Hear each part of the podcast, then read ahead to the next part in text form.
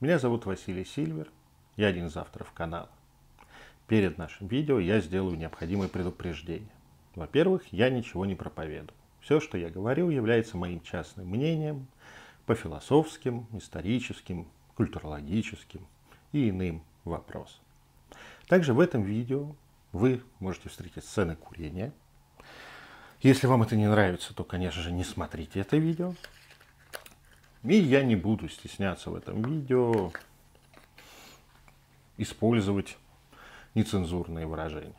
Если мне этого захочется, я или тема будет это требовать, то я буду говорить прямо, вне зависимости от цензуры.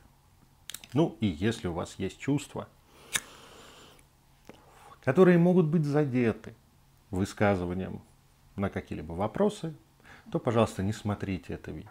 Ну и, конечно, я искренне рассчитываю, что всем, кто слушает это видео, больше 18 лет. Не хотелось бы иметь проблемы с законом из-за того, что вам меньше 18 лет, и я якобы вам что-то проповедую. Ну что ж, дисклеймерами мы закончили. И теперь переходим к самой теме. Сегодняшняя тема, на которую я хочу поразмышлять, это тема магии, мистики, эзотерики и сверхъестественного в современном обществе. Сейчас в современном европейском обществе, европейских мегаполисах, к которым относятся и города Российской Федерации, и постсоветское пространство, и Восточная, Западная Европа, Соединенные Штаты, Австралия и другие страны, входящие в обобщенную европейскую цивилизацию, те, тема магии занимает очень специфичное положение. С одной стороны, наша культура пропитана магией. То бишь, повсюду, в массовой культуре, мы можем встретить примеры магии, мистики и сверхъестественного. Это могут быть сериалы, фильмы, песни. Ну, я думаю, всем знакомы. Даже признанный многими, многими литературными критиками роман, который создает современные прочтения вечных мифов о смерти, возрождении, спасении и так далее, написан о волшебной школе Хогвартс. Да, это Гарри Поттер. Вообще в современном обществе, если говорить о классике, да, то в чем мы можем быть уверены, что другой человек прочитал или хотя бы посмотрел фильм, то мы говорим о Гарри Поттере. Это гарантированно. Также я прошу прощения за озвучку со стороны э, моих котов. Они тоже пытаются поучаствовать в этой записи хотя бы вербально. Так вот, общество переполнено магией, переполнено всевозможными дневниками вампиров, сверхъестественным, Люцифером, с естественно магичным поведением и магичными явлениями. Все это создает огромное поле. Фэнтези уже давно вышло из позиции милые рассказы для подрастающего поколения и стало серьезным жанром. Сериалы снимаются по фэнтези или по каким-то магическим явлениям. Огромной популярностью пользуются всевозможные хорроры, мистические триллеры и так далее, где без магии обойтись невозможно. Они про это рассказывают. И общество наполнено этим. При этом есть определенное табу. Почему-то вам, если, например, понравится это видео, будет не так просто опубликовать на своей странице, где есть ваше лицо в социальной сети, на которой подписаны ваши товарищи по работе, учебе и семьи, публиковать это видео. Да, почему? Потому что, ну, как бы не очень удобно. При том, что в повседневной речи и мышлении магичности очень много. Да? Не говоря о приметах. Для нас абсолютно естественно, когда кто-нибудь что-нибудь скажет неприятное, а потом такой, а, накаркал. Или, кажись, она меня прокляла. Ну, в шутку. Но в каждой шутке, как вы понимаете, есть доля правды. Не люблю, когда говорят доля шутки. Нет, доля правды. Мы пытаемся иронизировать, но иронизируем ровно над тем, что представлено в нашей картине мира. И значит, магия тоже представлена в этой картине. Ну, отдельной темой, и ей можно посвятить многие-многие часы рассуждений, что я не буду делать. Сразу вас спасу от этого. О магичности мышления о обществе, которое распространено по полной программе. Ну, как один маленький пример, я думаю, с теориями заговора вы хорошо знакомы. Так вот, большинство из них строится на, определенном, на определенной логике магичного мышления, как это можно представить, некого мифологизма, который не выдерживается встречи с рациональным рассмотрением действительности. Еще более распространено и опять же вписано в наше повседневное культурное поле – это огромное количество духовных практик, которые сами по себе относятся к магическим, мистическим явлениям и во многом обосновываются через эту мистику. Начиная с всем известным и банальным религиозным, религиозными практиками, заканчивая тем, что образ современной девушки очень часто содержит такие вещи, как коврик для йоги, интерес к саморазвитию через всевозможные псевдонаучные, псевдопсихологические, а на самом деле эзотерические или мистические учения. Да? Если кто не знал, то йога – это мистическое учение. Да? Его, конечно, в массе своем обрезали, но оно все равно остается в зоне магии и мистики. Потому что то, о чем говорит йога, наукой увы, не доказано. И вот при всем том, что мы живем в этом поле магических явлений в культуре, да, есть табу, есть некая м- рамка, которая не позволяет нам внутренне м- претендовать на желаемым для многих титул разумного человека, если мы верим в магию и мистику. Да, вот этот абстрактный разумный человек, релятивистским взглядом на жизнь, он, ну как бы не может интересоваться магией. Откуда это вообще появилось? Ну, как всегда, корни всегда лежат в нашем современном обществе где-нибудь в прошлом. И те, кто меня знает достаточно давно, по моим записям, выступлениям понимают, что про, обойти тему прошлого, истории для меня, ну, не так-то просто. Я не буду обходить. Основа этого табу заложилась еще в викторианской эпохе. Да? До этого табу на магию было связано с религиозностью, с тем, что любая магия с точки зрения христианской церкви являлась продуктом дьявольских сил. И если ты занимаешься магией, то ты автоматически на стороне дьявола в великом противостоянии за души человеческие. Викторианскую же эпоху расцвело научное знание. Да, оно до этого всячески развивалось, но настоящую победу она одержала во второй половине XIX века, вплоть до начала XX включительно. При этом мало кто знает, и наши учебники стыдливо не указывают того, что многие ученые викторианской эпохе интересовались магией, кто-то этим занимался, кто-то вызывал духов, спиритические сеансы вообще были очень распространены в то время. И казалось тогда людям просвещения, людям науки о том, что вот вот еще чуть-чуть. И наука объяснит и магию, и мистику, мы сумеем по радио, условному радиоприемнику связаться с душами мертвых. Увы, наука не дала этого ответа. Естественно, были те, кто отрицал любую мистичность, и, но это был живой спор, живая дискуссия. Да?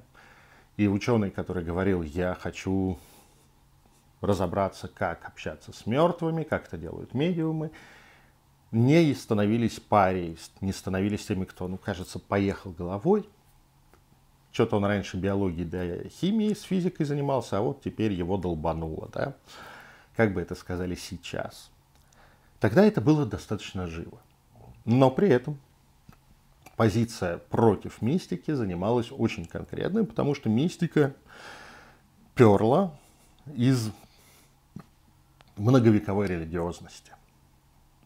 И когда даже допуская определенные мистические явления, мы автоматически, тот или иной образованный человек, лил воду на мельницу религиозного мышления, то, что веками ограничивало развитие науки, и, что называется, выплеснем этого врага вместе с ребенком из корыта современности. Викторианские ученые сомневались. Но на их место, можно сказать, в горниле Первой мировой войны, чуть раньше это началось, но после а, Первой мировой войны выковалось новое мышление, мышление модерна, когда прежде всего наше будущее человечество связывалось не с какими-либо духовными процессами, которые были так популярны в викторианскую эпоху, а вместе, прежде всего с прогрессом и социальным прогрессом. Да, родились учения и, главное, развились и начали применяться на массовом уровне, такие как коммунизм, национал-социализм, фашизм, либеральные направления мысли. И они столкнулись в великом противостоянии 20 века во Второй мировой войне друг с другом. Да, часть из них на каких-то уровнях оперировала маги- магией прошлого, но большинство модер- модерн учений, модерного, модернистского официоза работало с мистическими, практически мистическими концепциями того же коммунизма, так называемого научного коммунизма, те же самые фашистские построения или же либеральные, которые ну, напрямую были не из релятивистского знания почерпнуты. Да? Хвала богам, две тоталитарные идеологии потерпели крах с разной степени по времени. Но всем известная либеральная идеология свободы, основанная на правах человека, вообще-то ни одна релятивистская наука, ни один релятивистский подход не лежит в основе прав человека. Эти права – это перепевка прав человека, которым наделил его Господь Бог. Христианское религиозное учение. Да? Но это, конечно, никого не, смещ... не смущает. Давайте уберем за кадр аккуратненько слово Бог, и права человека уже можно не обсуждать, откуда они берутся. Просто есть. И вот это, как всегда, для того, чтобы сделать массовым, чтобы люди не отвлекались, не уходили в какие-то мистические бредни, как тогда казалось, старые религиозные, или же повседневно суеверные. Зальем черной краской все, что связано с мистикой в прошлом. Скажем, что люди ошибались, люди не знали, люди были необразованные. И сравним, и как это, одинаково на одну сторону положим практики вызывания дождя путем прыгания голышом или принесения человеческих жертв и сложные мистические построения интеллигентов XIX века. Все это туда, все это отменила наука. А, одновременно, после крушения двух из трех великих проектов, ну, точнее, прежде всего одного на Западе, фашистского, а, во второй половине 20 века в Америке, как наименее пострадавшей и более благополучной послевоенной стране, пышным цветом для массового пользователя, массового человека расцвели духовные учения, которые были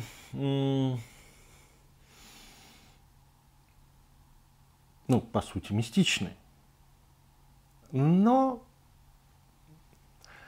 а, завернутые во многом в оболочку психологии, это отдельная тема, как психология внезапно стала наукой. И да, психология как социальная наука может претендовать, у него есть метод, у него есть у этой науки есть математические выкладки, и когда человек учится общей психологии, защищает диплом, он проводит исследования. Матриды, все такое, эксперимент, все как надо. но под вывеску психологии залезли ну, естественным образом и огромное количество фи- около философских учений о структуре человеческого мышления, а точнее психо души, такие как психоанализ и другие варианты объяснений. И они тоже преподаются, как бы вот смотрите, наука. Хотя по сути, это такое же мистичное явление, около магическое, как и традиционная магия и мистика. И вот психология и духовность, несколько очищенная от мистики, просто захлестнула западный мир. И одновременно подняла голову моя мистичность, магия, веганство. Я думаю, всем знакомы. Я много раз рассказывал об истории магич... Э, мистических учений второй половины 20 века. Там же появилось неоязычество и другие варианты. Но уже сформировалось определенное табу. И табу разделяли интеллигентные люди, которые занимались наукой и являлись экспертом. Экспертами как в социальном, плане, да, то бишь в социальных науках, так и в естественных науках. Почему они заняли такую жесткую позицию? Нет, не потому что, хотя это правда, ни одна наука не смогла поставить эксперимент, доказывающий существование магии. Прежде всего потому, чтобы, чтобы не смущать умы младших братьев великих экспертов. То бишь нас с вами, простых людей. Сложная картина. Вы это можете увидеть, в, если копнете любую науку, может быть, вы специалисты в тех или иных сферах знаний. Сложная, неоднозначная картина, мировоззрение, где вообще-то могут у многих экспертов быть уголки для их личной веры, божественное, то бишь сверхъестественное начало. Может быть, какие-то суеверия, могут быть какие-то именно магические практики или представления о мире.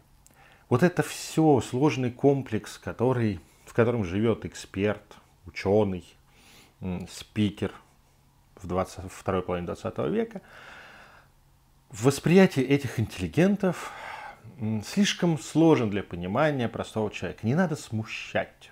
Давайте мы будем очень конкретно, очень четко выдавать определенные общепринятые в нашей среде темы как истину. И, и этого достаточно. И поэтому сложился четкий экспертный образ. Эксперт, который заговорит о магии, мистике, сверхъестественном из радио, телевизора или газеты, в лучшем случае человек, зря выносящий вот это все на публику, все это грязное белье своей психической деятельности, а в худшем случае злостный противник релятивистской науки, пытающийся подорвать ее авторитет. И вот в таком режиме, в мире экспертизы, в мире, где эксперты задают дискурс, темы обсуждения и взгляд на мир, проходил 20 век, вторая его половина.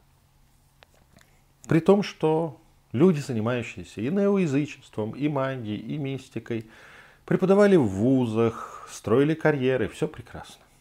Но, как бы, мы все понимаем, давайте это не демонстрировать. Такое новое издание пуританства, когда если о тебе не знают, что ты мистически ориентирован, что ты духовно одарен и двигаешься по пути духовного развития, то все замечательно. При этом ближе к концу 20 века духовность стала, в кавычках, давайте поставим ее, потому что она разнообразная, начиная от восточной, заканчивая западной религиозностью или мистическими учениями, стала местом для эпатажа всевозможных звезд, каких-либо музыкантов, всего такого вот боги, достаточно богемного. И это сдвинулось в ту сторону, где лежит рок-н-ролл, где лежит э, всевозможные психоделические эксперименты с препаратами. Ну, вот все тут. При этом в массовом-то сознании западного общества все это присутствовало. Да? Популярность э, изданий книг Кастанеды на Западе – фантастика. Да? Уж, кто-то строил просто религиозные секты, среди звезд и экспертов, пожалуйста. Там саентология та же. Она абсолютно мистична. Да? Мы не будем говорить, насколько это там конструктивный или деструктивный культ, но это культ. Но к концу 20 века делается еще один прекрасный шаг. Вот все это время. Приходит время постмодерна. Можем сколько угодно спорить что такое постмодерн, а что такое не постмодерн. Но прежде всего есть одна характеристика. То, что было доступно и естественно для людей элиты начала 20 века, то, что было элитарным, только для интеллектуалов, простой рабочий у станка или крестьян в поле, этого и понять не мог, и не хотел вот это все элитарное стало доступно массам. Ну, потому что к концу 20 века большая часть западного общества, к сожалению, Россия отставала благодаря и Советский Союз благодаря, собственно, советской власти, начали жить в примерно на уровне жизни элит интеллектуальных и культурных начала 20-го. Да, понятно, не лорда Мальбора, но какого-нибудь писателя или поэта, пожалуйста. И массовые, и, точнее, и элитарные практики стали массовыми. И туда радостно перекат... и, как всегда, упростилась схема, что если ты образованный человек с высшим образованием, адекватен и весь такой прекрасный, то, конечно, к мистике и магии ты относишься пренебрежительно. С холодцой, с жесткой иронией. И говорится, ну это все для непонимающих людей. Для простых людей. Проблема в том, что простых людей, простые люди начали играть в эту игру. Да? То, что положено Юпитеру, оказалось доступно быку. И не зная сложного бэкграунда, что люди читают, даже осваивая философию, историю философии 19-20 века, даже не, не задумывались о том, что было очевидно в начале 20 века для тех, кто читал тексты философов, о том, что они, например, опирались на мистические учения, на ту же Золотую Зарю, на ордена типа мартинистов и так далее. Да? Вообще можно было бы защитить диссертацию влияния Кроули на философские направления 20 века. Но нет, нет. Когда это абстракция философских размышлений, пожалуйста. Как только мы, какой-нибудь философ пытается что-то, пытался что-то сделать, то вот об этом мы упоминать не будем. И вот здесь и сложилось вот это табу. Табу не для экспертов современных не для тех, кто действительно смотрит на сложную картину реальности. И там как раз опять и снова и неостановимо прорастают всевозможные околомистические представления о жизни. Ну, потому что, к сожалению, наша современная наука не дает ответы на все те вопросы, которые мы бы хотели получить, прежде всего для себя самих. А вот уже массовый потребитель, массовый гражданин, он четко уяснил, чтобы быть адекватным и нормальным, надо осуждать магию. Нужно, считаю, заявлять, не обязательно считать, что этого всего не существует, есть наука и все остальное. К сожалению, этот массовый гражданин, во-первых, рядом с этими заявлениями может руководствоваться огромным количеством суеверий, а с другой стороны, в самой науке разбирается крайне хреново. И сейчас великие, ну, на самом деле, великие подвижники, популяризаторы науки пытаются все-таки донести до граждан, что, ну, как бы, вы хотя бы чуть-чуть разберитесь. Потому что, ну, достаточно забавно слышать от человека, который не знает, как работает его сотовый телефон. Ну, кроме того, что туда электричество, оттуда картинка, звонок и Wi-Fi. И вообще, что такое Wi-Fi? Да? Кроме того, что это надпись который нажимаешь и получаешь интернет. А вот такой человек рассуждает о том, что ну, вы маги, мистики, вы вот это все средневековое мышление, это все прошлом.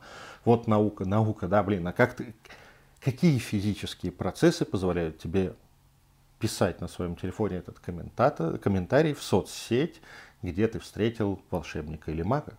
М? Увы, очень многие просто не представляют эти процессы, но при этом с релятивистских позиций критикуют магию. Так принято. Вот оно табу. Выстроенное на подражании элитам, интеллектуальным элитам середины века, которые старались уберечь массового слушателя, читателя от религиозного опиума для народа да? вот, банального понимания мистики и магии. При этом магия от этого никуда не делась. Вот это самое прекрасное, что так же, как и физические законы, они не освобождают, от них не освобождаются люди, если их не знают. Достаточно часто мы с Кайной на этом канале и в своих мастер-классах, лекциях говорим о том, что магия – это естественное свойство человека. Она основана прежде всего на воле человека и на вере. На том, что человек верит своей энергии веры, вкладывая ее и свою волю. Лучше всего, когда, конечно, через знание, что нужно делать, но в любом случае он меняет вероятности событий. Наш мир вероятности. Да, все с той или иной степени вероятности происходит. И на эти вероятности можно влиять. И влияем мы каждый день. Вопрос в прошлом, когда мы говорим о какой-нибудь простом крестьянине, то, конечно, его личной воли чаще всего не хватало, чтобы что-то поменять. Для этого нужно собраться всем селом, назначить ответственного жреца или колдуна или священника, и пусть он от нас мы с ним поделимся своей волей, желанием и силой, да, пусть от нас он и кастует. Сейчас же в городах европейских сконцентрировано огромное число людей, обладающих сильной волей. А следовательно, они влияют. Влияют на свою жизнь, жизнь окружающих, такое взаимное опыление. И магическая реальность, магия, которая, которыми переполнены города, да, а, за счет волевых и развитых людей. Становится, стало неосознаваемым пространством, неосознаваемой реальностью, которая влияет на нашу жизнь, но о ней рассуждать не так, чтобы принято. Да и, в общем, мало кто дает себе э, право или, как труд задуматься на эту тему. Я думаю, многие замечали, что есть люди успешного успеха, которые верят в успех, у них достаточно воли, они движутся, пробивают головой стены, социально реализуются, и им прет. Конечно, бывают неудачи, но так вот посмотришь, блин, ну, вы же очень везет человеку. Понятное дело, потому что он магичит, колдует, кастует, занимается колдовством и волшебством. Не, неосознанно чаще всего. Он направляет свою волю, он верит в успех, он хочет добиться, он хочет, чтобы так случилось. И вероятность, которая была, например, там 50 на 50, становится 70 на 30. О, это большая, большая прибавка. Да? И вот такой магии очень много. Успешные люди чаще всего сдвигают вероятности. Они, можно сказать, жульничают. Но на самом деле это естественное следствие их развитости, их воли, их личности. И одновременно есть и обратная сторона.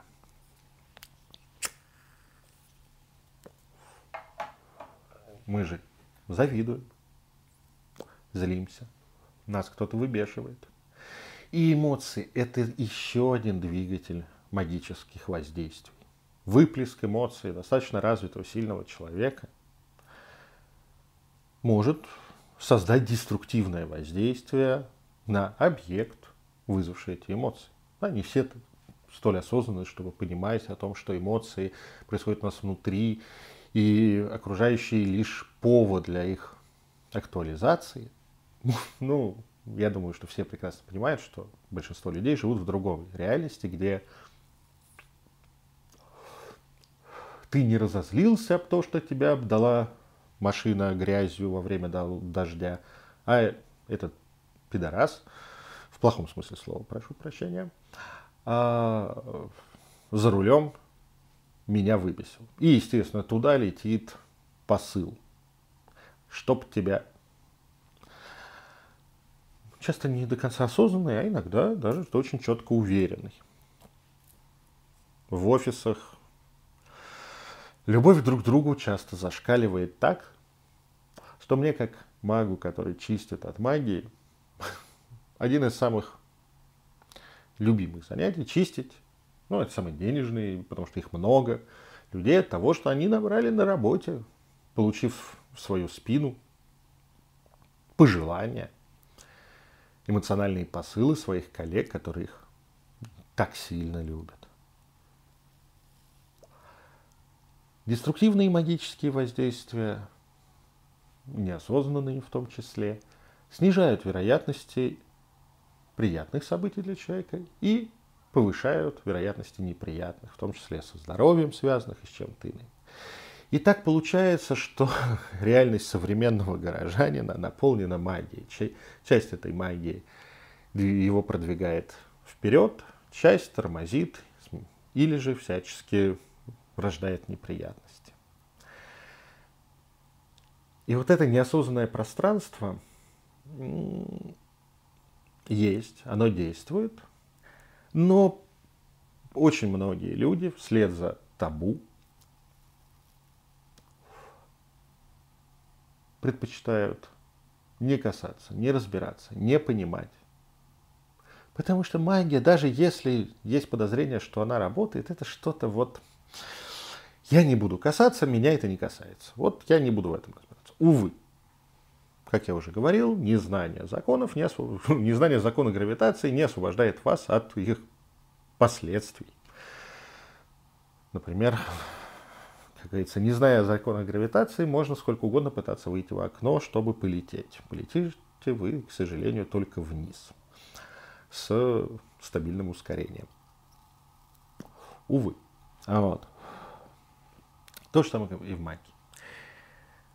Одно из самых удивительных открытий, когда начинаешь заниматься в современном мире магическими искусствами, это то, что, блин, этой хрени-то вокруг дофига. Все мы живем в этой паутине воздействий благо, благостных или деструктивных, но очень многие, большинство живут не задумываясь об этом, не воспринимая это как-то отдельно, максимум на каком-то уровне суеверий.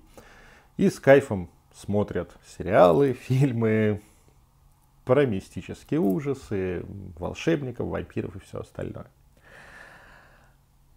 Во многом табу на даже обсуждение магических явлений в своей жизни, странных событий, смещения вероятности и так далее, лежит вместе, лежит под страхом потери той самой искусственной рациональности, которую мы почерпнули у экспертов прошлого.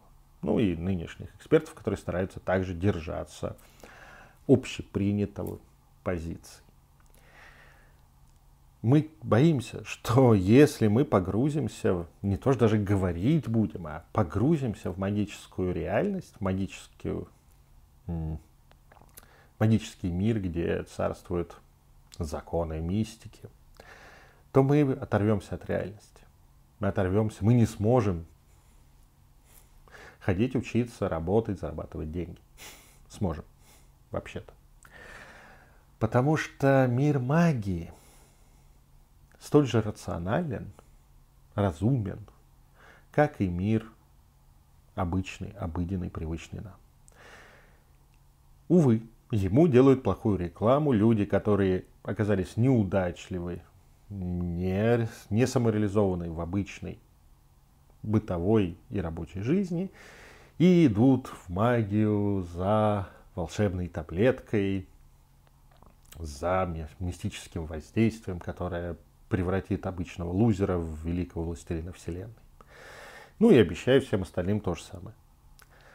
Да, вот эта иррациональность людей, но желающих сделать на новой почве, на почве, куда они вступили магией, мир более иррациональным и не действующим по законам, где можно найти лайфхак – и получить то, что ты не заслужил и не мог бы добиться иными способами, делают плохую рекламу. Да, потому что чаще всего эти люди ничего не добиваются.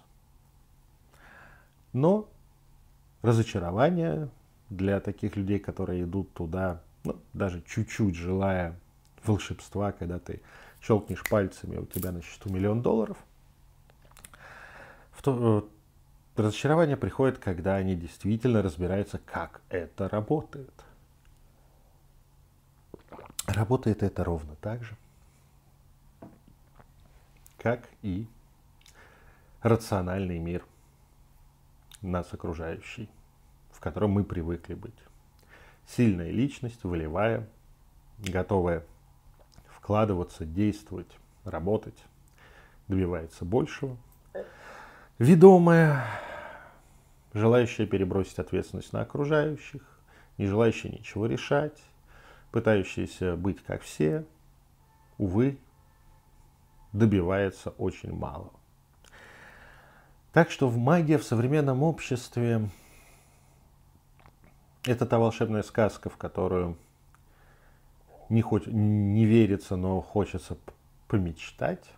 И одновременно это место, где можно самореализовываться, где можно который, использовать еще одни социальные и физические, природные законы магии для достижения своей цели, если ты настроен на это. Да? Также, ну, тут я должен добавить небольшой тоже дисклеймер. Расти духовно тоже можно как захотя на территории мистики, религии, магии, пути познавания, познания дзен, открытия голоса высшего я, это можно назвать как угодно, так и в рамках релятивистской картины личность может развиваться. Оно одно от другого не зависит. Но с чем, к сожалению, приходится сталкиваться современным эзотерикам, современным магам, волшебникам, с тем, что ведьмам. Табу бьет по возможности достучаться до своих клиентов, до своей аудитории. Информация о магии серьезной, о серьезных построениях или интересных вариантах. Не просто позырь, смотри, моментальная карма. человек плюнул и на него прилетел, как накакал голубь. Да? Не ради прикола. Да? Она плохо передается, потому что интересуются всем этим огромные миллионы людей. Но каждый из них думает, что сосед его осудит, если он это будет распространять. И это как секс в пуританском обществе. Все этим занимаются, но никто об этом старается не говорить. Разве что выпив у костра где-нибудь. Я очень часто встречал ситуации, когда я открыто говорю э, о том, что я занимаюсь магией, мистикой, гадаю на картах Таро, общаюсь с языческими богами, сам являюсь неоязычником. Первая реакция, когда мы все сидим в группе, о, ну вот, а ты сам в это веришь, а может быть ты всех накалываешь, ты, ты шарлатан или долбанутый. А потом, когда градус повышается, или когда остаешься один на один с любым из э, тех, кто только что скептически высказывался, начинаются с их стороны рассказы о личном мистическом опыте, о своих мистических представлениях, попытки получить консультацию. Это удивительно. Но вот этот табу жестко прижимает к земле рационально в магии. Зато тем, кому пофигу на то, как к ним относятся, тем, кто готов кликбейтовски выдавать массовому потребителю что-то сопоставимое с э, изображением магии в сериалах, кино и фантастических книгах. Вот это разносится по сети, по обществу огромными тиражами, огромными просмотрами. Это наша боль. Так что, если вам было интересно, если вы хотите видеть такие видео у себя в ленте и периодически встречаться со мной на канале Сильвер и Каина, поставьте лайк, подпишитесь на канал, нажмите колокольчик, чтобы вам приходило оповещение. И перепостите, отправьте другу, может быть, кто-то из них тоже заинтересуется этими темами. Спасибо, что послушали меня эти несколько десятков минут, были со мной. До новых встреч!